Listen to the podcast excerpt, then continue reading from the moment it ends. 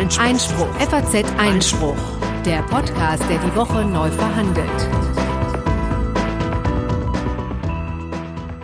Herzlich willkommen zu Folge 87 des FAZ Einspruch Podcast, des wöchentlichen Podcasts der FAZ zu Recht, Justiz und Politik und dem Brexit übrigens.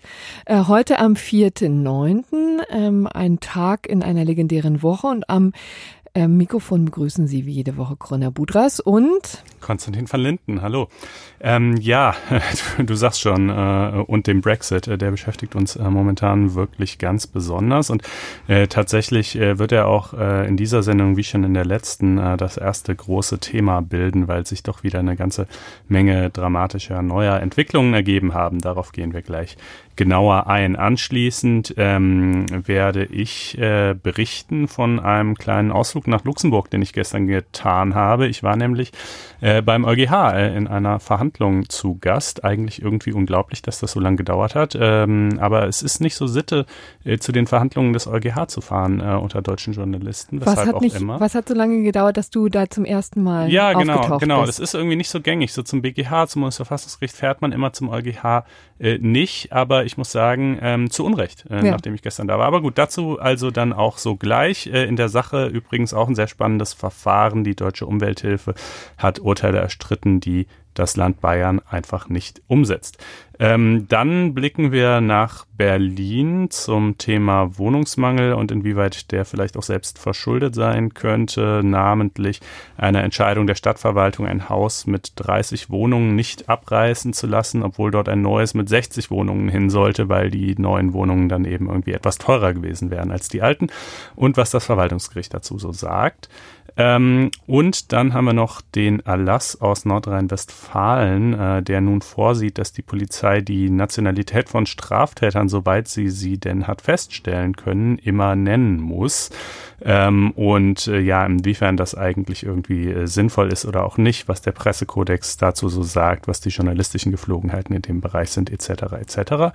Ähm, zum Abschluss gibt es natürlich wie stets das gerechte Urteil. Und äh, bevor wir jetzt gleich in die Untiefen des Brexits eintauchen, möchte ich noch die Gelegenheit nutzen, um auf zwei Themen hinzuweisen, über die wir hier in der Sendung nicht sprechen werden, aber zu denen es ganz exzellente, ausführliche schriftliche Analysen gibt. Und Corinna, rate mal, wo die stehen könnten. Auf FAZ Einspruch. So sieht es aus. Ähm, diese beiden Themen sind zum einen die Frage, ob E-Sport eigentlich Sport im Sinne des Steuerrechts und als solcher gemeinnützig ist. Äh, und zum anderen ähm, die lang erwartete und nun zumindest in Form von Eckpunkten angekündigte Reform des anwaltlichen Berufsrechts. Äh, letzteres natürlich vor allen Dingen für die Praktiker sehr relevant äh, und ersteres vielleicht für die Zocker unter euch.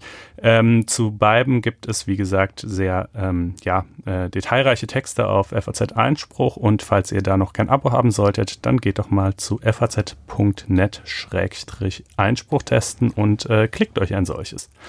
Aber gut, ähm, damit genug der Vorrede und hinein in den Brexit. Ja, hinein in den Brexit. Da ging es ja gestern Abend wieder hoch her. Die Ereignisse haben sich überschlagen.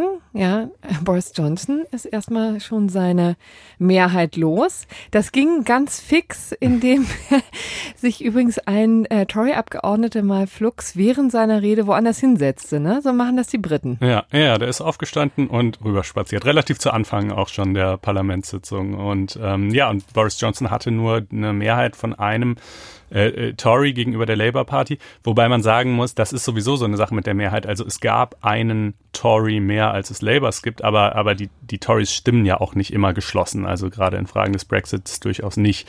Äh, insofern, ähm, ja, kann man ohnehin bezweifeln, wie, inwiefern er da eine Mehrheit hatte jemals. Ja. Und dann ging es eben zunächst einmal auch um die Tagesordnung. Schon das war ein groß schwerer Rückschlag für Boris Johnson. Da wurde mit überwältigender Mehrheit beschlossen, ihm das Heft des Handelns aus der Hand zu nehmen und da selber zu bestimmen. Und im Wesentlichen ging es auch darum, dem ähm, ja, Premierminister äh, künftig die Hände zu binden, was jetzt die Verlängerung eines Brexit-Datums zu äh, angeht. Ne? Ja, genau. Und da wird sich der eine oder andere Hörer wundern. Und ich habe es ehrlich gesagt auch getan, denn wir haben doch in der letzten Sendung gerade lang und breit darüber geredet, dass Johnson in einer äh, in einem Coup geradezu plant, das Parlament in den Urlaub zu schicken, damit es seine Brexit-Pläne nicht durchkreuzen kann.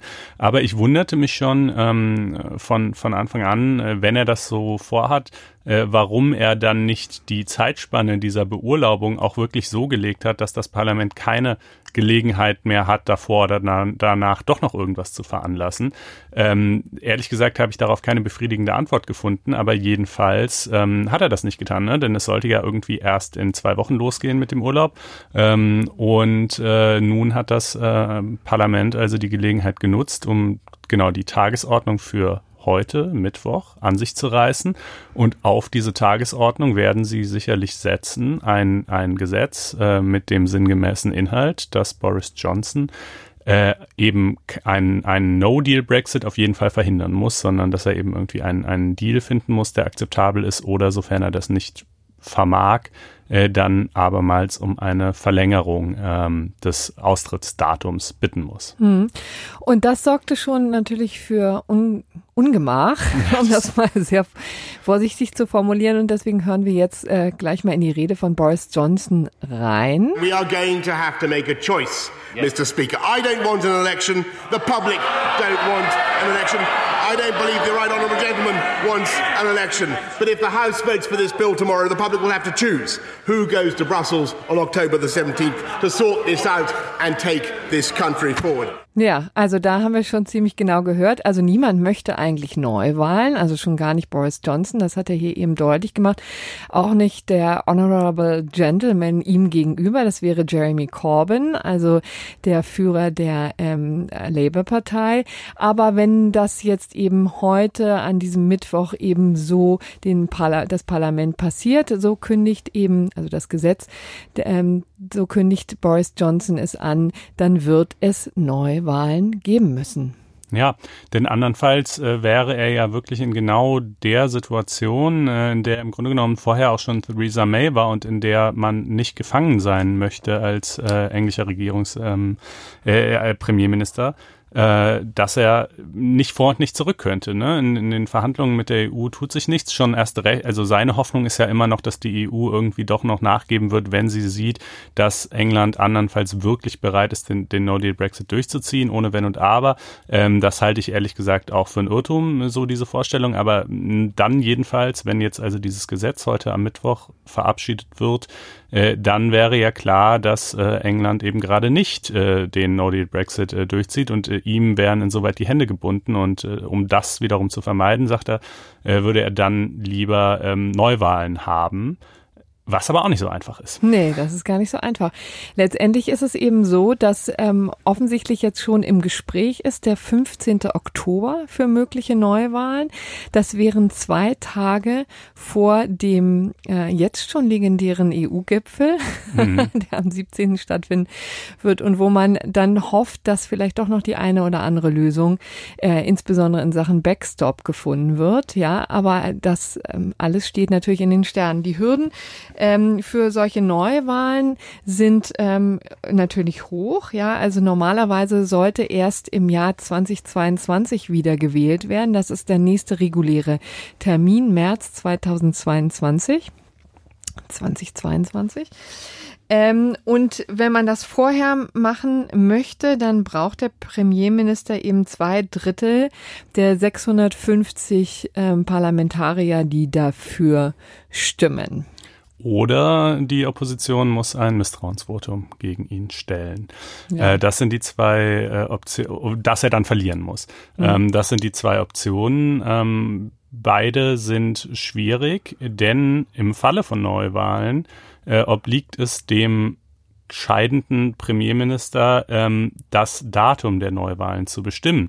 Und die Sorge, die umgeht im britischen Parlament, äh, ist, äh, dass er dann einfach sagen würde, okay, die bestimme ich mal schön irgendwie im November oder so, ja, mhm. nämlich also nach dem 31. Oktober jedenfalls, äh, so dass dann quasi bis dahin ähm, das Parlament quasi handlungsunfähig wäre, dann ist nämlich eben diese Wahlkampfzeit, da passiert weiter nichts ähm, und äh, und äh, ihnen die Hände gebunden werden. Die Opposition hat erst überlegt, ob es irgendeine Möglichkeit gäbe, ihn quasi darauf zu verpflichten, dass er im Falle von Neuwahlen garantiert, dass die noch rechtzeitig abgehalten werden. Scheint aber schwierig zu sein, deshalb ist wohl die Bereitschaft Bereitschaft der Opposition nicht so groß, das zu machen. Im Übrigen ist auch durchaus ungewiss, was eigentlich rauskäme im Falle von Neuwahlen, also wer da gewinnen und verlieren würde. Ähm, jedenfalls äh, wäre es für Boris Johnson eine Gelegenheit, das eigene Lager so ein bisschen zu bereinigen, denn er hat ja etliche Abtrünnige, äh, ja. muss man sagen. Ne? Also das war gestern ja auch äh, interessant zu sehen. Es war ja nicht nur der eine, äh, der da direkt zum Anfang ähm, rüberspaziert ist, äh, sondern eben auch noch diverse weitere, die, die mit, den, mit der Labour Party gestimmt haben. Ja, also es waren insgesamt 21 Abgeordnete, die, die dann tatsächlich das Label abtrünnig jetzt auf der Stirn tragen. Und da gibt es auch noch eine sehr interessante Besonderheit des, äh, des englischen Wahlrechts. Also postwendend hat äh, Boris Johnson eben angekündigt, diese aus der Fraktion zu schmeißen. Ähm, das hat er übrigens auch schon im Vorfeld äh, angedroht. Also die ähm, Abgeordneten wussten, worauf sie sich einließen, hat sie aber offensichtlich auch dankenswerterweise, wenn ich das mal so einschieben ähm, darf, nicht geschreckt. Und ähm, es ist so, dass äh, vielleicht da gucken wir auch da noch mal drauf, wie das eigentlich funktionieren kann. Also das ist durchaus möglich, wie gesagt, unter dem, Amerik äh, unter dem englischen Wahlrecht. Hat sogar in der Vergangenheit mal Winston Churchill getroffen. Mhm. Ja. Ähm, ist auch immer wieder herrlich, wie es dann doch auch Präzedenzfälle im englischen, äh, in der englischen Vergangenheit zu solchen kruden Situationen gegeben hat, die dann auch solche ähm, hoch ähm, honorigen Menschen wie Winston Churchill getroffen hat. Mhm. Ja. Also ähm, damals eben auch nicht ganz unumstritten, ähm, kann man sich immer wieder in, in Erinnerung rufen. So, und wie funktioniert dieser Ausschluss? Also offensichtlich ist es so, dass es in jedem Wahlkreis eben eine, ähm, also eine Vereinigung gibt von Partei Soldaten wollte ich jetzt gerade sagen, ähm, also Parteiangehörigen, ein Gremium, das darüber befindet, wer aufgestellt wird als Kandidat für diesen jeweiligen Ortsverein. Und äh, da kann man sich schriftlich bewerben und dann wird dieser, ähm, dass dieses Gremium entweder Hop oder Top sagen. Ja. Und hier, das ist sozusagen eine politische Entscheidung. Also wenn so, sogar schon die äh, das Leitgremium der Tories, also namentlich Boris Johnson, befindet, ähm, diese Menschen gehören ausgeschlossen, dann könnte man sich vorstellen, dass die jeweiligen Gremien Gremien denen auch, dem auch folgen. Ja, dann gibt es natürlich aber die Möglichkeit, dagegen vorzugehen. Man kann also dann tatsächlich den, ähm, den Ortsverein als Ganzes sozusagen in, in, der, in der Berufung mhm. äh, anfragen und das ist ein recht komplexes System. Aber so funktioniert sozusagen der Ausschuss aus der Fraktion. Also das ist im Grunde genommen der, ähm, der wichtige Schritt, um die Leute dann ähm, aus dem Rennen zu nehmen bei der nächsten Wahl, die ja, ja womöglich im nächsten oder über, also im nächsten Monat dann eben stattfinden wird. Ja, ja, ja, je nachdem. Also muss, muss man ja man noch muss sehen. Es sehen ja, genau. Äh, genau, also insofern, selbst wenn die Tories da nicht im Ergebnis nicht mehr und nicht weniger ähm, Abgeordnete gewinnen würden, als sie derzeit auch haben, äh, würden sie aber so insoweit trotzdem die Reihen schließen, äh, als dass halt eben vielleicht äh, diese äh, die jetzt quasi gegen den Kurs von Johnson gestimmt haben, dann raus werden. Ähm, das ist also eine der Überlegungen, die so im Raum stehen. Ähm, wir müssen an dieser Stelle auch mal kurz darauf hinweisen, dass wir eben am Mittwoch aufnehmen äh, und dass heute sich diverse Dinge tun werden, die wir jetzt leider in der Sendung noch nicht berücksichtigen können. Das eine haben wir gerade schon gesagt. Es wird über dieses No-Deal-Verhinderungsgesetz abgestimmt und das wird höchstwahrscheinlich zumindest verabschiedet werden. Ähm, das andere ist übrigens auch noch noch, dass Gerichtsentscheidungen erwartet werden zu der Frage der Rechtmäßigkeit der Beurlaubung. Es gab schon eine Eilentscheidung ähm, vergangene Woche, da hat das Gericht gesagt, naja, also im Eilverfahren ähm, sehen wir jetzt erstmal keinen Grund, diese Beurlaubungsgeschichte zu kassieren. Aber das ist ja egal. Diese Woche, eben diesen Mittwoch, ähm, sollen Hauptsacheentscheidungen kommen und dagegen wären dann aber auch nochmal Rechtsmittel zum Supreme Court möglich. Ähm, da können wir euch dann vielleicht nächste Woche genaueres zu berichten. Äh, es ist ja aber auch fast egal, denn wenn ähm, eben tatsächlich heute dieses äh, Anti-No-Deal-Gesetz verabschiedet wird, ähm, äh, dann ist es erstmal in der Welt. Beziehungsweise, naja, auch das muss ich noch ein kleines bisschen einschränken. Ja. Ähm, dann ist es erstmal durch das Parlament ja. und kann auf Ebene des Parlaments nicht mehr verhindert werden, aber es muss dann ja zum einen noch durchs Oberhaus und es muss auch noch von der Queen unterzeichnet werden. Und äh, es, also man hört äh, schon wirklich von, von den wahnwitzigsten Plänen äh, bis dahin, dass die äh, britische Regierung überlegt, äh, vielleicht dieses Gesetz, nachdem es alle Lager passiert hat, einfach nicht an die Queen weiterzuleiten, so damit ja. sie es nicht unterzeichnen kann oder dergleichen. Man kann ähm, sich wirklich noch viele Kuriositäten vorstellen oder jedenfalls darauf warten, weil die können wir uns wahrscheinlich alle gar nicht vorstellen, die dann womöglich noch am Wegesrand liegen. Hm, ja, in der Tat. Aber jetzt äh, kommen wir vielleicht nochmal zum zweiten Mitschnitt, den wir Ihnen hier zu Gehör bringen wollten. Einfach nur, um auch zu zeigen, natürlich nochmal, wie turbulent es zugeht.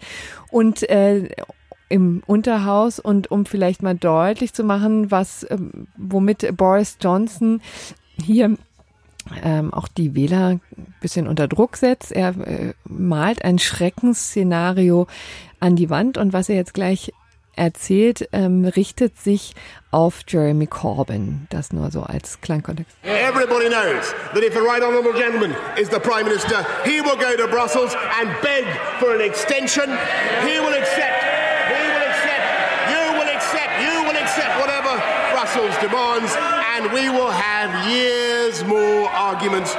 Ja, also Jeremy Corbyn wird nach Brüssel kriechen und um eine Verlängerung winseln und dann wirklich alles sozusagen annehmen, was ihm die EU vorwirft. Und es werden weitere schreckliche Jahre der Verhandlungen. Das sind so ein bisschen die und der Unsicherheit. Das sind die Schreckensszenarien, die Boris Johnson hier in diesem Ausschnitt an die Wand malt. Und ich wollte den auch deswegen einfach mal spielen, weil ich das unfassbar finde und total spannend, wie drunter und drüber es geht. Also auch wie laut es zugeht in, in diesen Debatten vorm Unterhaus, wie aufgehitzt die Atmosphäre im Moment ist. Und ich kann nur sagen, die gute Nachricht ist, dass sich da wirklich keiner an die Gurgel geht. Das spricht ja auch wirklich sehr für die britische äh, ja, Disziplin. Ja, einerseits eben sind sie sehr lautstark, aber von Handgreiflichkeiten, wie man es ja durchaus auch aus anderen Parlamenten kennt in der Welt, ist da nicht zu sehen. Ja,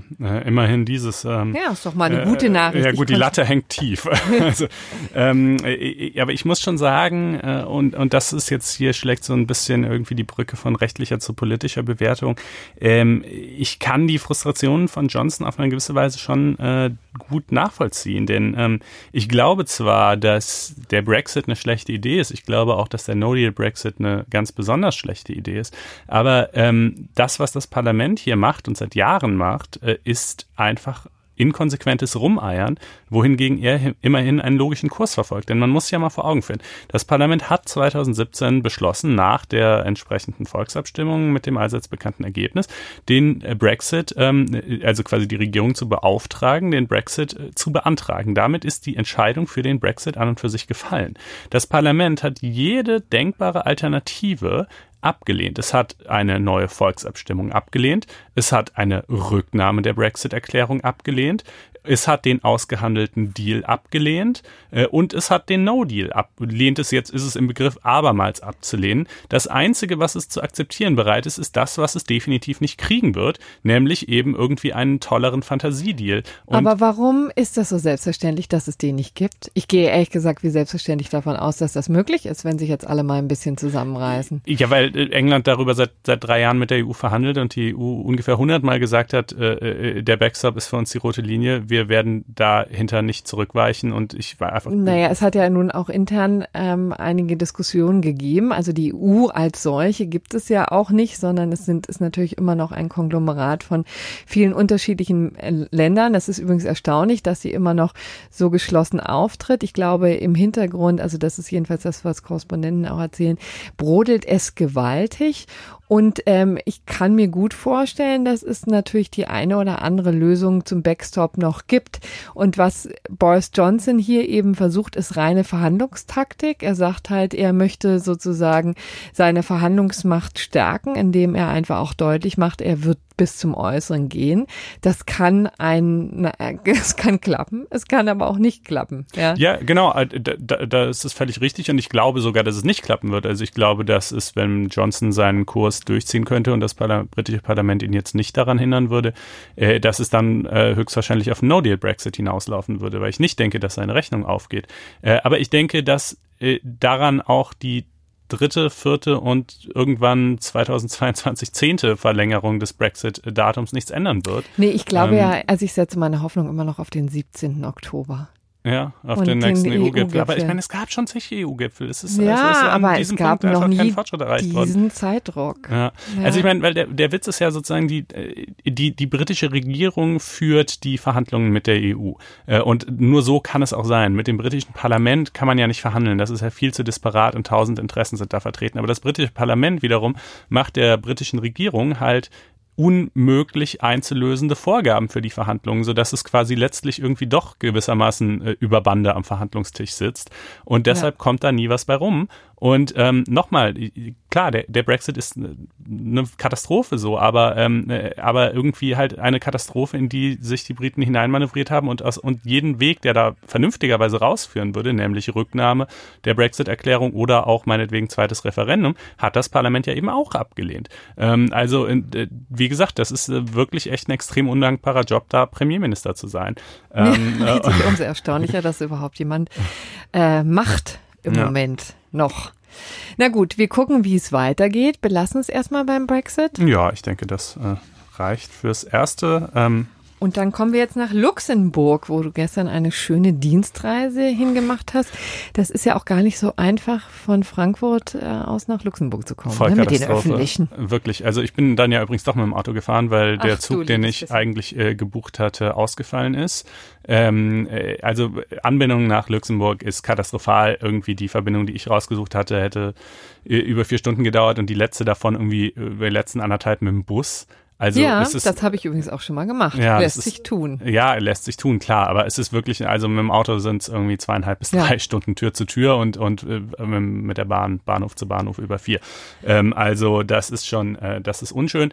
Ähm, Aber es hat sich gelohnt. Vielleicht ist das ja auch der Grund, warum. Ja, äh, nee, ist es auch. Ja, wahrscheinlich wirklich, ne? Dass, äh, dass ähm, so selten äh, Journalisten irgendwie zu den Verhandlungen des EuGH fahren. Ein zweiter Grund ist wahrscheinlich auch, dass man weiß, dass beim EuGH am Tag der Verhandlungen nie ein Urteil ergeht. Beim BGH kann man ja immer die Hoffnung haben, dass dann auch direkt die Entscheidung kommt. Ähm, aber ich meine zum Beispiel andererseits beim Bundesverfassungsgericht weiß man auch, dass am Tag der Verhandlung nie ein Urteil ergeht und trotzdem fahren die Leute dahin und berichten eben von der Verhandlung. Und ähm, beim EuGH war es wohl lange Zeit so, habe ich mir sagen lassen, dass die Verhandlungen so sehr formal waren. Also quasi einfach nur die Parteien aufgetreten, haben ihre Anträge vorgelesen, sind wieder gegangen, äh, Sitzungen eröffnet, Sitzungen geschlossen, fertig. Ähm, aber das ist äh, inzwischen wirklich anders. Also ähm, die haben da total lebhaft irgendwie drei Stunden diskutiert. Äh, Worum es inhaltlich ging, erzähle ich dann gleich. Ähm, äh, und das war wirklich sehr ergiebig. Insofern mein persönliches äh, Learning äh, Nummer eins wäre, äh, häufiger zu Verhandlungen des EuGH fahren. Ähm, und Nummer zwei, vielleicht auch jetzt für alle Hörer, ähm, die mal in die Gegend kommen oder so, äh, schaut euch das Ding mal an, weil es ist schon wirklich, also jetzt auch, auch rein optisch ähm, ja. äh, imposant. Äh, also dieses Viertel, in dem es liegt, Vollkatastrophe zum Weglaufen, also so richtig, so, so ein richtig funktional bürokratisches Verrichtungsviertel, wenn du weißt, was ich meine. Ja. Also einfach kalt, keine gewachsenen Strukturen, alles ugh, fürchterlich. Aber, aber das äh, Gebäude des EuGH als solches, ähm, äh, extrem beeindruckend. Also äh, äh, das ist schon, das ist schon sehr äh, repräsentativer äh, Bau, äh, mit dem die EU ein bisschen zeigen wollte, wo der Hammer hängt, glaube ich. Ähm, äh, für alle, die, die also so in Schwarz und Gold gehalten und dann mit so freischwebenden riesigen Treppen und Stahlträgern und der Verhandlungssaal selber überwölbt von so einer so einem gigantischen Stahlnetz, was dann so wie so Wasser von der Decke runterhängt äh, und, und äh, die, der Saal wiederum in so Goldhöhen. Also echt ähm, sehr sehenswert. Äh, tolle Kantine auch und überhaupt. So, und jetzt ähm, hast du den Spannungsbogen wirklich bis ins, also ins Unerträgliche gespannt. Äh, ja, worum es überhaupt ging. Ja, genau. sag mal, worum es äh, ging. Eine Sache, über die wir auch äh, früher schon im äh, Podcast äh, das eine oder andere Mal geredet haben.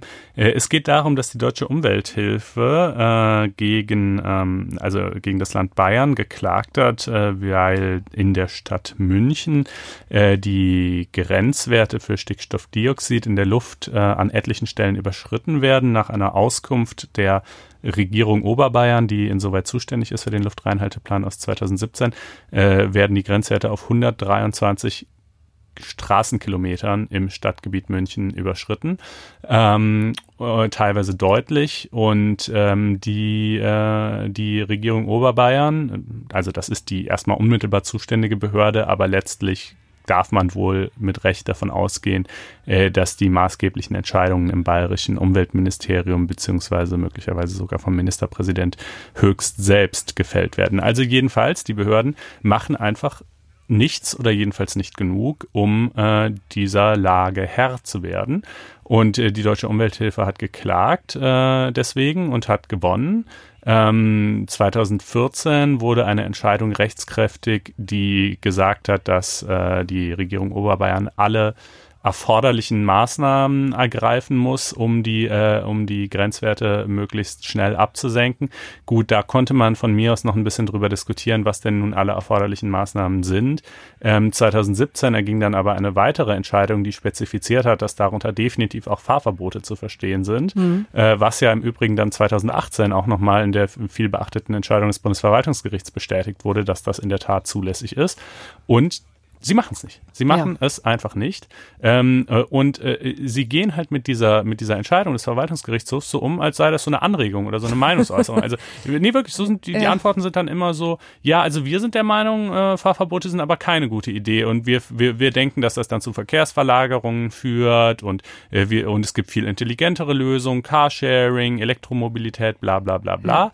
Ähm, äh, kann, kann, man ja so sehen. Kann man ja so sehen, äh, aber, äh, aber es ändert ja nichts daran, dass es nun mal eine, eine äh, rechtskräftige, äh, nicht mehr weiter angreifbare Gerichtsentscheidung ist, äh, die man schon zu befolgen hat. so, ja.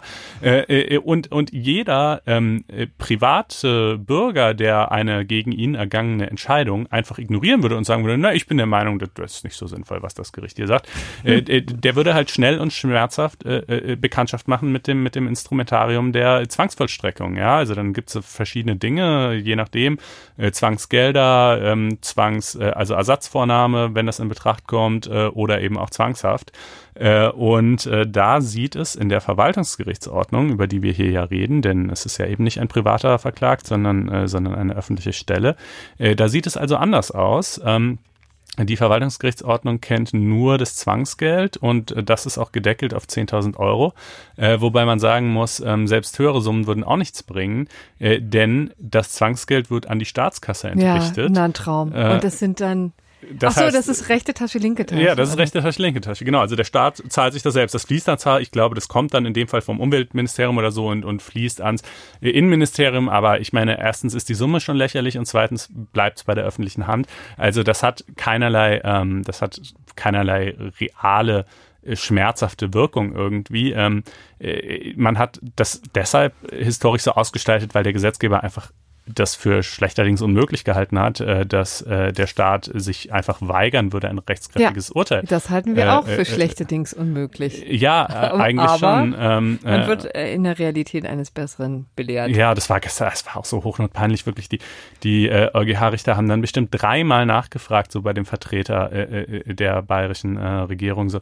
Aber, aber sie haben das Urteil nicht umgesetzt, ne? Und er, und, und er halt immer wieder, ja, also wir finden dies und wir haben so viele tolle Sachen gemacht und so. Ja, aber, aber umgesetzt haben sie das Urteil aber nicht. Ne? Ist aber schon rechtskräftig. Aber sie wissen aber schon, dass man rechtskräftige Urteile umsetzt. Er, er, hat nicht, er hat einfach nicht Ja gesagt. So, er, er, wollte es halt nicht einräumen, aber es ist so. Es ist unbestreitbar. Naja, anyway. Ähm, das ist also wirklich schon mal ein krasses Unding. Ja, ähm, und dann wäre aber die deutsche Umwelthilfe nicht die deutsche Umwelthilfe, wenn sie nicht, ähm, so finde ich, wäre eine Ersatz äh, eine Ersatzmaßnahme sich zu überlegen. Ne? Genau. Womit ähm, sind die jetzt also, angekommen? Äh, die haben halt angeregt und äh, der, äh, dass man doch vielleicht ähm, einfach die Regelungen zur Zwangshaft, die es ja in der ZPO, also in der Zivilprozessordnung durchaus gibt, äh, anwenden könnte. Und da spricht auch, wenn man mal so ins Gesetz schaut, erstmal gar nicht so viel äh, dagegen. Ähm, denn in der in 167 VWGO steht halt, soweit sich aus diesem Gesetz nichts anderes ergibt, gilt für die Vollstreckung das achte Buch der Zivilprozessordnung entsprechend. Ähm, und äh, jetzt sagt Bayern sagt halt, aber aus diesem Buch, also aus der VWGO, ergibt sich ja was anderes, weil in der VWGO steht ja drin, dass es nur Zwangsgeld gibt. 172 ist das. Ähm, da sagt, äh, sagt der Kläger, nö, aber diese Bestimmung ist halt nicht abschließend, denn sonst würde ja die Verweisung auf die Vollstreckung äh, in der ZPO keinen Sinn ergeben geben, äh, äh, weißt du, dann hätte man sie sich ja, sparen können, wenn es, wenn es abschließend wäre. Ähm, das Bundesverfassungsgericht hat äh, auch 19, äh, ich glaube 98 schon mal festgestellt, dass gegen renitente Behörden ähm, äh, tatsächlich auch die Zwangsmittel der ZPO angewendet werden können. Äh, da ging es damals um, eine, um, ich glaube, Berlin wollte seine Stadthalle nicht irgendeiner rechten Partei, die Republikaner war es, glaube ich, nicht überlassen und hat da auch zig Gerichtsentscheidungen einfach ignoriert. Hat also das Bundesverfassungsgericht eigentlich die Frage Frage schon geklärt. Da würde ich sagen, wunderbar. Aus dem Gesetzeswortlaut steht nichts entgegen. Das Bundesverfassungsgericht hat sogar gesagt, dass es so ist. Macht's doch einfach. Aber nein, aber nein, der VGH meint, also der Verwaltungsgerichtshof Bayern meint, so einfach ginge es nicht. Denn äh, ja, das Instrumentarium der ZPO schön und gut, vielleicht die höheren Zwangsgelder, die da stehen und so, aber die Zwangshaft, das sei ja eine Freiheitsentziehung. An die Freiheitsentziehung würde die deutsche Verfassung ja ganz besonders strenge Anforderungen knüpfen, was sozusagen deren Bestimmtheit im Gesetz angeht.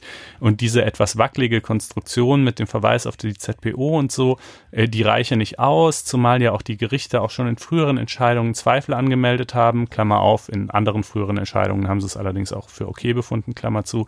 Ähm, deshalb jedenfalls ginge das auf, aus verfassungsrechtlichen Gründen wohl nicht. Aber ähm, jetzt könnte es ja wiederum sein, dass der EuGH sagt, ja, der Effektivitätsgrundsatz des Europarechts, also die. Ah, das ist der Hebel, weshalb überhaupt der EuGH ins Spiel kommt. Genau, und das ist der Hebel, weshalb der EuGH ins Spiel kommt. Äh, denn der sagt ja üblicherweise, die Mitgliedstaaten müssen halt quasi alles mehr oder weniger veranlassen, damit Europarecht nicht nur auf dem Papier steht, sondern auch wirklich umgesetzt wird. Und wenn hier die, die, die, die nationale Rechtslage so aussieht, dass einfach Bayern frei ist, ähm, äh, das Europarecht zu ignorieren, denn die, die Abgaswerte sind ja europarechtlich vorgegeben, das äh, muss man vielleicht an dieser Stelle auch noch dazu sagen. Ähm, wenn die also so aussieht, dann könnte es ja gut sein, dass der EuGH sagt, da steht also der Effektivitätsgrundsatz entgegen. Ja, dann müsst ihr eben insoweit eure nationale Auslegung äh, irgendwie ändern. Ähm, und äh, das war also die Frage, die gestern verhandelt wurde. Ähm, ich weiß nicht, ähm, zu welcher Entscheidung der EuGH kommen wird. Ich glaube, man kann da nicht wirklich eine Tendenz mitnehmen. Es gab Ach, schon. Kann man nicht. Also es gab, ich, es gab schon, äh, ich, ich fürchte ehrlich gesagt, ähm, dass er es nicht, äh, äh, dass er es nicht machen wird. Also dass er sagen wird, ähm, nee, der, der Effektivitätsgrundsatz stößt hier an seine Grenzen. Äh, es hat ja auch, es spricht dann ja auch ein Vertreter der Kommission, ähm, die quasi so als neutrale Stelle, der hat auch gemeint, ähm, nee, äh, Freiheitsrechte sind ja so super wichtig und Freiheitsentziehung äh, nur unter ganz äh, auch das Europarecht sähe ja seinerseits wiederum vor, dass Freiheitsentziehungen nur unter äh, ganz strengen äh, Bedingungen und ganz klaren Bestimmungen und so weiter möglich seien und deshalb sei auch er der Meinung, dass das nicht in Ordnung sei mit der Zwangshaft. Ich finde das Hanebüchen, ich finde erstens die, die deutsche Rechtslage in dem Punkt völlig klar. Ich sehe überhaupt gar nicht den Bedarf, diese ganzen Gerichte zu befragen.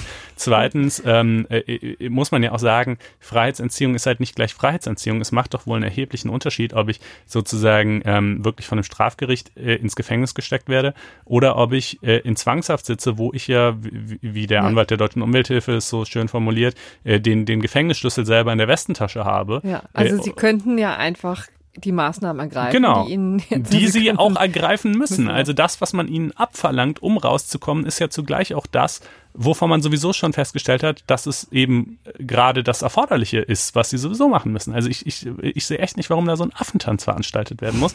Ähm, das ist mir leider, leider auch gestern, äh, also ich meine, ich verstehe schon die Argumente, aber sie überzeugen mich nicht, sagen wir es mal so. Ähm, und äh, dann kamen sie aber jedenfalls auch noch zu, also dann wurde auch noch diskutiert, ob es nicht noch Alternativen gäbe. Äh, und das fand ich äh, ganz interessant. Das wurde dann nämlich ziemlich lang und breit auch ausgeführt, äh, dass äh, Remo Klinger, der Anwalt der Deutschen Umwelthilfe, meinte, na ja, ähm, die Verwaltungsgerichtsordnung, die sieht in der Tat nur ein Zwangsgeld von 10.000 Euro vor. Ähm, und bisher ist das halt so, das wird einmal verhängt, bis das, bis du das beantragt hast und das Gericht das verhängt hast, hat vergehen sechs Monate. Das heißt, so ein Ding kannst du höchstens vielleicht bei andauernder Verweigerung zweimal im Jahr durchkriegen, sind 20.000 Euro, die fließen obendrein noch vom Staat an den Staat, also völlig wirkungslos.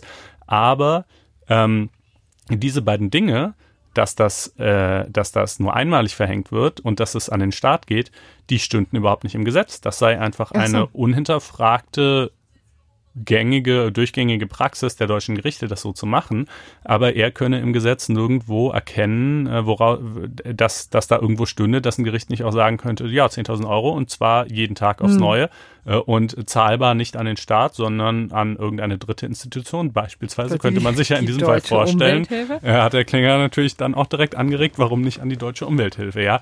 Jetzt muss man sagen, selbst dann bei 10.000 Euro täglich wären es 3,65 Millionen im Jahr. Das ist dem Staat Bayern immer noch relativ egal. Äh, aber es tut natürlich schon ein bisschen mehr weh und es tut, glaube ich, vor allem weh, wenn es an die DUH geht. Hm. Ähm, äh, also das finde, fand ich einfach einen sehr interessanten Ansatz, so dass das so völlig unhinterfragt so praktiziert wird. Aber tatsächlich, wenn man jetzt mal in die VWGO schaut, äh, ich kann auch am, im Wortlaut nichts erkennen, was äh, dem so unmittelbar entgegenstünde, hm. was, was der Klinger da vorschlägt. Also das. Ja, wenn da Gegenmeinungen aus äh, unserem geschätzten Publikum zu hören ja. sind, dann äh, nehmen wir die natürlich gerne. Also wir bitten um eine rege Diskussion, gerne auf unserer Webseite. Ne? Da lässt es sich am besten diskutieren. Da lässt sich tatsächlich am besten diskutieren unter blogs.faz.net-einspruch. Könnt ihr ähm, ja eure Meinung gerne kundtun. Ähm, ja, also Entscheidung des EuGH, äh, wie üblich, äh, dürfte dann in ein paar Monaten kommen, wahrscheinlich erst nächstes Jahr. Ähm, und dann geht's natürlich nochmal zum VGH zurück. Der VGH hat schon klargestellt, dass wenn der EuGH die Zwangshaft zulassen sollte, wenn er sagen sollte, ja, kann man machen, dann würde er, der VGH, diese Maßnahme zunächst nochmal androhen, dann vergehen also nochmal ein paar Monate und dann letzten Endes äh, würde Bayern halt einlenken. Ähm, äh, denn es ist ja klar, dass also es wird niemals ein Amtsträger wirklich ins Gefängnis gehen, so es wird einfach nicht passieren.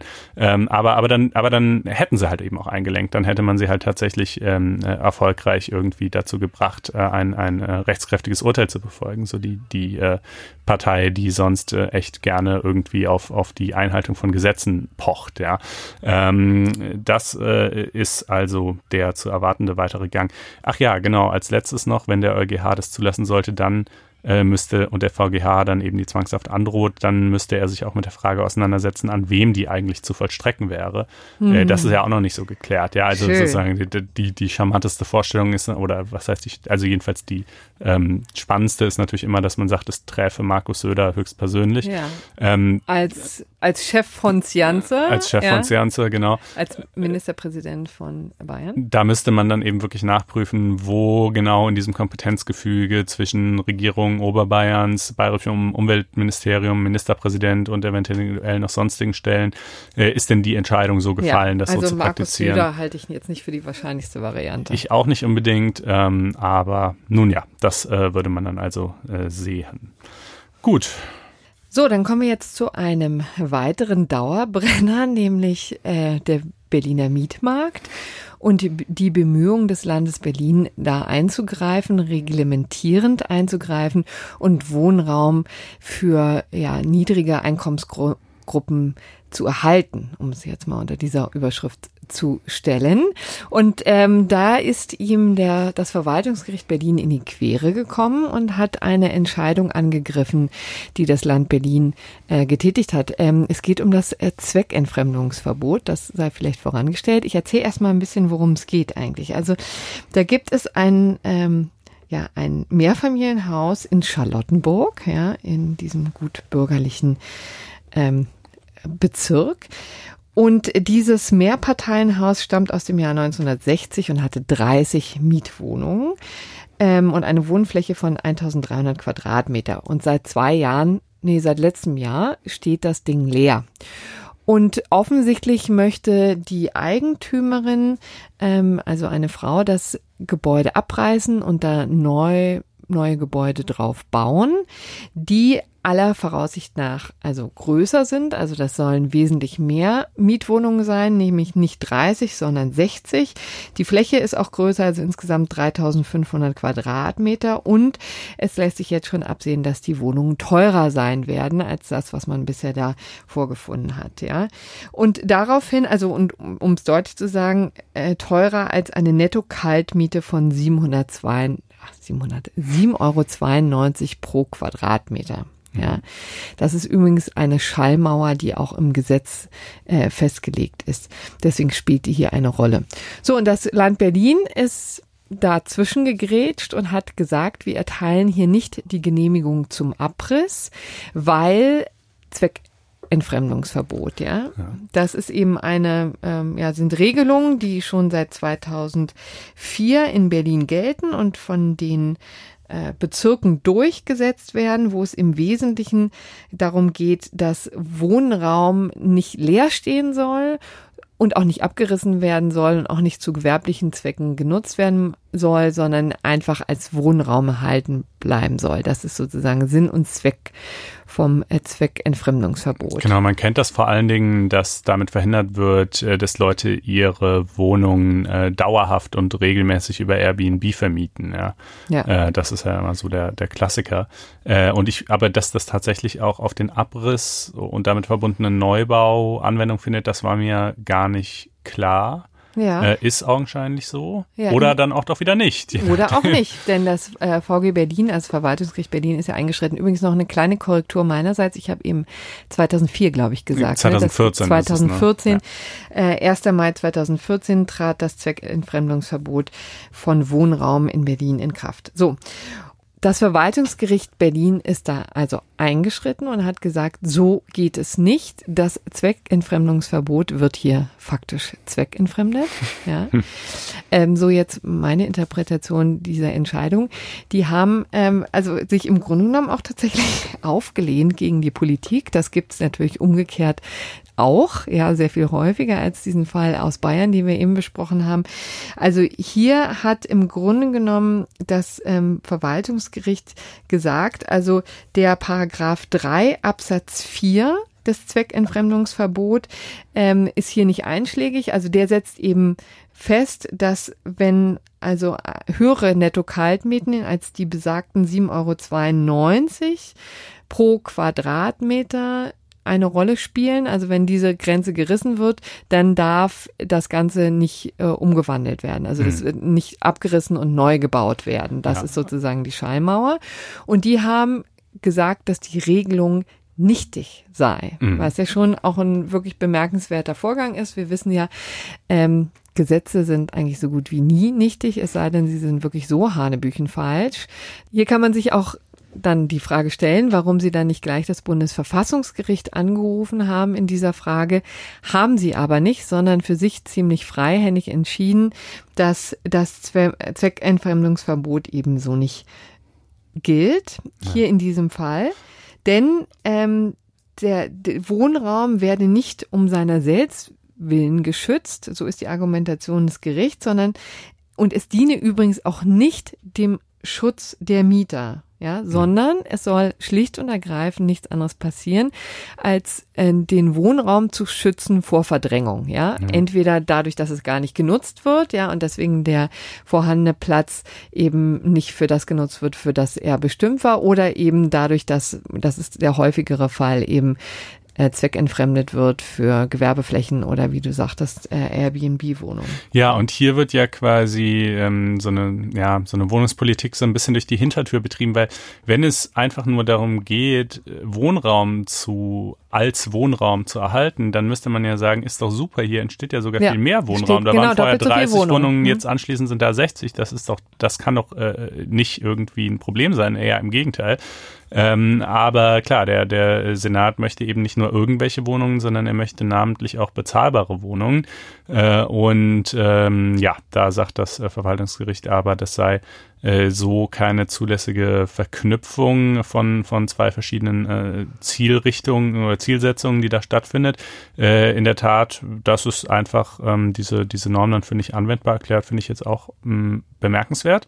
Ähm, aber äh, es hat ja auch, wenn ich mich nicht äh, ganz täusche, die Revision zugelassen. Also da wird man sehen, äh, was genau, da ähm, zum Oberverwaltungsgericht Berlin-Brandenburg. Die werden also die nächsten sein, die sich da entscheiden, mhm. äh, die, die darüber befinden. Das Gericht, das könnte man vielleicht hier auch nochmal ergänzen, hat eben gesagt, hier werden ja auch keine Luxuswohnungen geschaffen, sondern natürlich ist der Mietpreis höher als eben diese 7,92 Euro. Aber es liegt natürlich auch dran, dass der Standard höher, höher ist. Vielleicht sind die auch geräumiger, wie auch immer. Aber nichtsdestotrotz sind sie auch noch keine Luxuswohnung. Ja. ja. Also natürlich auch eine Wohnung für 10 Euro ist noch keine Luxuswohnung. Eben, also die sozusagen die rechtliche Bewertung, da bin ich mir jetzt möchte ich mir ehrlich gesagt kein Urteil anmaßen. Ähm, äh, aber in der Sache ist es natürlich schon irgendwie symptomatisch für die, für die Berliner Wohnungspolitik so. Es einerseits über zu wenig Wohnraum klagen und dann verhindern, dass da mal eben 30 Wohnungen in 60 verwandelt werden.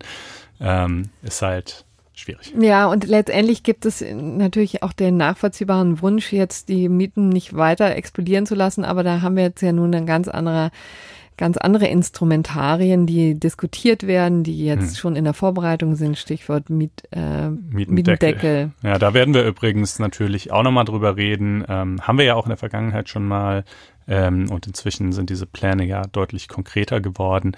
Ähm, aber da warten wir nochmal ab, ob es dann jetzt auch wirklich in dieser Form kommt oder nicht. Und äh, ja, könnt ihr euch äh, schon mal wappnen in einer der nächsten Folgen.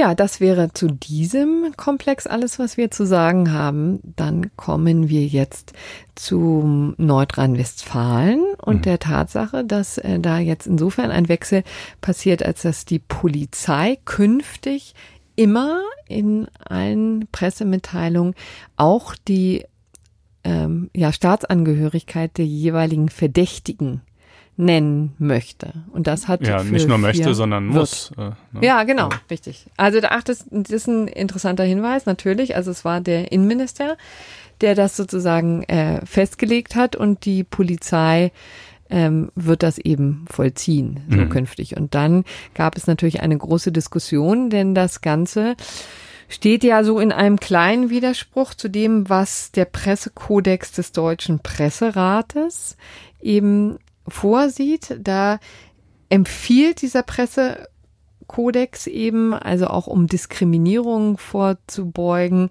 die Herkunft eines Tatverdächtigen nur dann zu nennen, wenn ein begründetes öffentliche ein begründetes öffentliches Interesse besteht.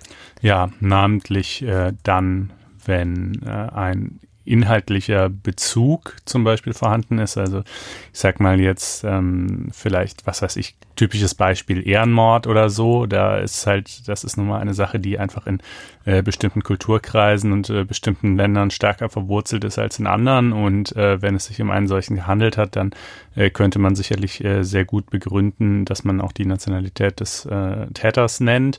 Ähm, bei jetzt, was weiß ich, einem einfachen Diebstahl oder so würde man sich schon, also gut, da würde es wahrscheinlich überhaupt keine Pressemitteilung geben, ja, aber auch einer Körperverletzung oder selbst einem Mord ähm, ist dann halt immer die Frage, in, wie eng oder auch lose ist denn die Verknüpfung zwischen, zwischen äh, Nationalität und Tat und inwiefern besteht da ein öffentliches Interesse, das zu erfahren.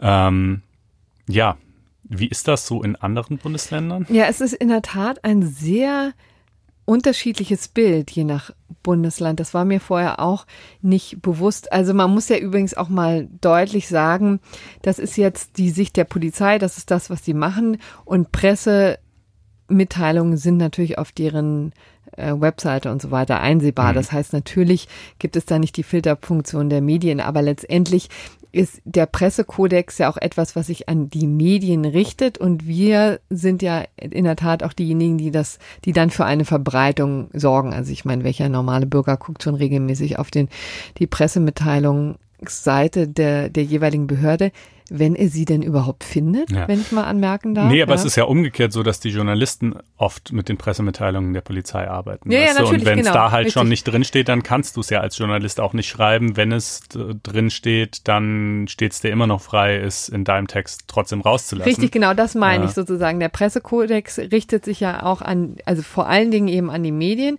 und denen ist ja dann immer noch äh, behalten, vorbehalten, mhm. diesen, diese Informationen dann nicht zu liefern, ja, wenn ja. sie denn schon mal dasteht, ja. Letztendlich äh, ist das, äh, um vielleicht mal deine Frage zu beantworten, also es ist, gibt einige, also Thüringen zum Beispiel hat sich dem auch angeschlossen und gesagt, okay, das machen wir auch. Andere lehnen das kategorisch ab. Ähm, wiederum andere wie Hamburg, Brandenburg und auch die Bundes Polizei, das war mir auch neu, wird bereits grundsätzlich die Staatsangehörigkeit von Tatverdächtigen genannt, auch schon seit geraumer Zeit und offensichtlich hat es da niemanden interessiert. So, und ähm, das, wie gesagt, auch vor dem Hintergrund, dass das ja nur Veröffentlichungen sind und die Medien dann die Verbreitung tatsächlich übernehmen. Ja. ja, ja. So. Ich finde es eigentlich, glaube ich, im Sinne einer größtmöglichen Transparenz ganz sinnvoll, das zu machen, zumal es ja eben natürlich auch bedeutet, dass die Staatsangehörigkeit eben auch dann genannt wird, wenn sie wie äh, in, den, in den meisten Fällen deutsch ist. Ja. ja.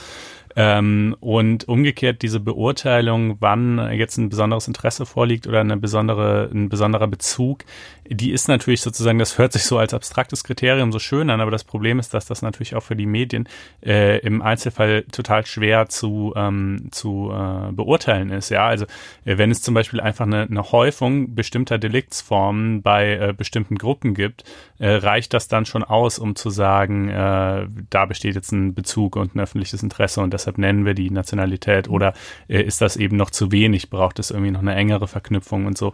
Ähm, das ist ja keine Frage, die man so mathematisch eindeutig beantworten könnte. Und interessanterweise ja auch nicht die Polizei, ne? denn ja. das ist ja sozusagen Motivlage der Entscheidung jetzt, ähm, mit der NRW ja offensichtlich äh, ziemlich offensiv umgeht. Das ist ja sozusagen die Erkenntnis, also selbst wir als Polizei haben einfach Schwierigkeiten mit der Begrifflichkeit, äh, mit der Abwägung, ist das jetzt nun im öffentlichen Interesse oder nicht. Und deswegen geben wir das jetzt frei und dann sollen eben die Medien damit machen, was sie wollen. Ja, ja. das ist äh, vielleicht auch so ein bisschen eine Kapitulation. Ich weiß es auch nicht. Also letztendlich ist es ja in den meisten Fällen, würde ich jetzt mal behaupten, spielt es wirklich auch eine ziemlich untergeordnete Rolle. Ja.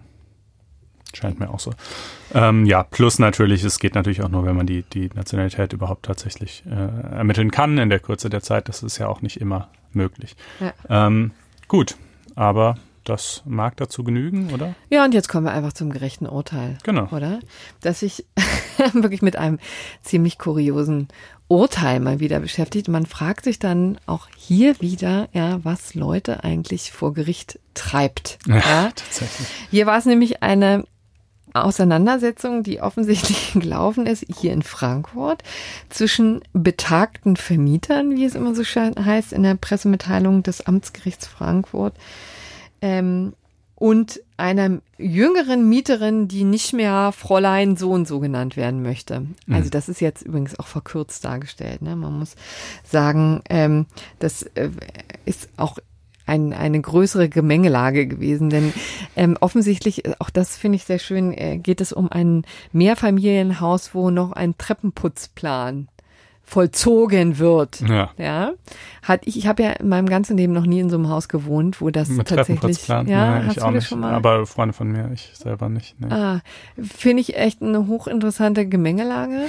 Ähm, war, also wie gesagt, ich habe schon von gehört, aber ich kann mir gut vorstellen, dass es da zu Schwierigkeiten kommen kann. So und dieses ähm, betagte Vermieter-Ehepaar, also er 92, sie 89, ja, haben dann immer fein säuberlich so einen ähm, Plan angehängt in den Treppenflur, wo dann die jeweiligen Namen und das Putzdatum aufgezählt wurde. Und bei dieser Vermieter, bei dieser Mieterin, bei dieser jüngeren Mieterin war immer auch offensichtlich noch das Wort Fräulein, also mhm. nicht Frau, sondern Fräulein hinzugefügt, um deutlich zu machen, dass sie nicht verheiratet ist. Ja, ja hatte man auch schon lange nicht mehr gehört. Ja, ist ein etwas aus der Mode gekommener äh, Begriff. Natürlich, wenn die Vermieter so alt sind, dann war das denn für den größten Teil ihres Lebens äh, vollkommen gängig, äh, nicht verheiratete Frauen als äh, ja. Fräulein zu bezeichnen. Aber, äh, ja. aber man lernt ja wirklich auch vieles bei der Vorbereitung auf diese Sendung, unter anderem, dass seit den 70er Jahren schon auch das das ähm, Wort Fräulein nicht mehr als, ähm, als Begriff auftaucht in offiziellen äh, Konstellationen, ja, also auf Formularen oder so. Also okay. bis im, ins Jahr 1972 ähm, ist das äh, immer noch üblich gewesen und das wurde dann abgeschafft, weil auch mit dem Hinweis, dass es ja kein Äquivalent auf männlicher Seite gibt. Mhm. Ja, diese Art der Verniedlichung ist, ja. gilt eben nur für Frauen und deswegen hatte man das abgeschafft, aber diese diese Vermieter wurden offensichtlich in diesem Zeitraum sozialisiert und deswegen mochten sie auch im Jahr 2019 nicht von dem Zusatz Fräulein lassen. So, und die Dame hat sich jetzt, das Fräulein, wenn man das so sagen will, ähm, hat sich dann eben äh, zweifach geärgert, nämlich einerseits, dass sozusagen das Fräulein da immer noch steht und Hinweise gibt darauf, dass sie unverheiratet ist und dass überhaupt ihr Name in so öffentlich zugänglichen Orten ähm, wie ein Treppenputzplan. Hängt. Ja, wie ein äh, Treppenputzplan. Und dann hat sie natürlich versucht, das ähm, auf einem kurzen Dienstweg zu klären. Und das muss man aber auch sagen, da waren dann die Vermieter ein bisschen renitent. Ja, haben offensichtlich also ganz äh, ungerührt das weiter so ausgehängt und dann hat sie gesagt, so jetzt ist Schluss und ist vor Gericht gezogen. So, da ist sie jetzt gescheitert. Ja, also sie hatte ähm, ein, also Persönlichkeitsrechte, die Verletzung ihrer Persönlichkeitsrechte gerügt und äh, den mangelnden Datenschutz, also auch ein Verstoß gegen Datenschutz, kann man ja in diesem Zusammenhang auch, das war ehrlich gesagt das Erste, was ich gedacht hatte, als bei diesem Plan, ja, lässt sich ja irgendwie hören. Und beides hat jetzt aber das Amtsgericht Berlin äh, abgebügelt, hat gesagt, also das erscheint doch eine ziemlich subjektive ähm, Verletzung zu sein und deswegen jetzt auch nicht, ähm, also ich referiere jetzt wirklich nur die ähm, Argumentationsgericht. Also es scheint eine subjektive Beeinträchtigung, ein subjektives Ärgernis zu sein, ja, was sich objektiv nicht widerspiegelt, weil äh, auch selbst der Feminismus inzwischen ähm, quasi so ähm, selbstbewusst und auch mit, mit ein wenig Ironie daherkommt heutzutage, dass man sich über solche altbackenen Worte wie Fräulein jetzt nicht ärgern muss. Das mhm. war die Argumentation der Richterin übrigens. So, und deswegen hat sie das abgebügelt. Und dann hat sie außerdem noch den Datenschutzverstoß abgebügelt mit dem, mit der Argumentation, dass schon so ein wechselnder Treppenhausputzplan kein strukturiertes Dateisystem im datenschutzrechtlichen Sinne sei. Aha. Ich habe so ein bisschen meinen Zweifel. Ich könnte mir vorstellen, dass sie, dass die Dame da in diesem Zusammenhang vielleicht mehr Erfolg haben könnte, wenn das sie weitergeht. Name, ich meine, das ist ja, das ist ja, Aber, das äh, geht ja in Richtung österreichisches Klingelschildgate. Da richtig. war ja auch mal die Frage da. im Raum, ob die Anbringung des Namens der Mieter an den genau. Klingelschildern. Und äh, auch da hatten wir ja besprochen tatsächlich, dass es natürlich durchaus da sinnvoll ist, ne, dass man, dass vielleicht, dass der Postbote auch weiß, wo er dieses Paket vielleicht. abgeben soll. Vielleicht, ne? Könnte man für sinnvoll halten. Das könnte eine Art von Rechtfertigung sein, jetzt hier bei diesem Putzplan Jahren weiß ich auch nicht, ob man das nicht heutzutage ein bisschen anders regeln kann. Ähm, also wir haben es trotzdem jetzt unter äh, die, dem Griff, Begriff gerechtes Urteil gefasst, weil es natürlich auch wirklich ein bisschen unerhört ist, dass man dieses, ähm, dieses Dilemma jetzt hier nicht auf den kurzen Dienstweg regeln kann, sondern tatsächlich das Amtsgericht äh, behelligen muss. Also ja, äh, und dann, ich weiß auch gar nicht, von wem ich es unsinniger finde. Ich meine, die Vermieter hätten jetzt natürlich auch wirklich einfach einlenken können, ja. äh, zumindest mal was das Fräulein betrifft, ähm, äh, aber deshalb andererseits zu klagen, äh, ja, weiß ich auch nicht. Also ja. scheint mir. Auch da hat die Richterin festgestellt, ein gewisses Maß an Unfreundlichkeit, mangelnde Kompromissbereitschaft oder ein unhöfliches Beharren hat sie tatsächlich auch dem, den, bei den Vermietern vermutet. Ja, mhm. aber das hat nun nicht dazu geführt, dass sie die, dieser Klage stattgegeben hätte. So, aber damit wollen wir nun auch schließen. Genau. Wir danken für die Aufmerksamkeit, äh, verweisen euch nochmal auf faz.net-einspruch testen, äh, wo ihr euch ein kostenloses vierwöchiges Probeabo klicken könnt, auf blogs.faz.net-einspruch, wo ihr diese Sendung kommentieren könnt und auf die lila-weiße Apple Podcasts App auf eurem iPhone, wo ihr uns eine Sternchenwertung hinterlassen könnt. Äh, alles drei wäre ganz wunderbar, würde uns sehr freuen und wir hören uns in der nächsten Woche wieder. Tschüss, schöne Restwoche. Ciao.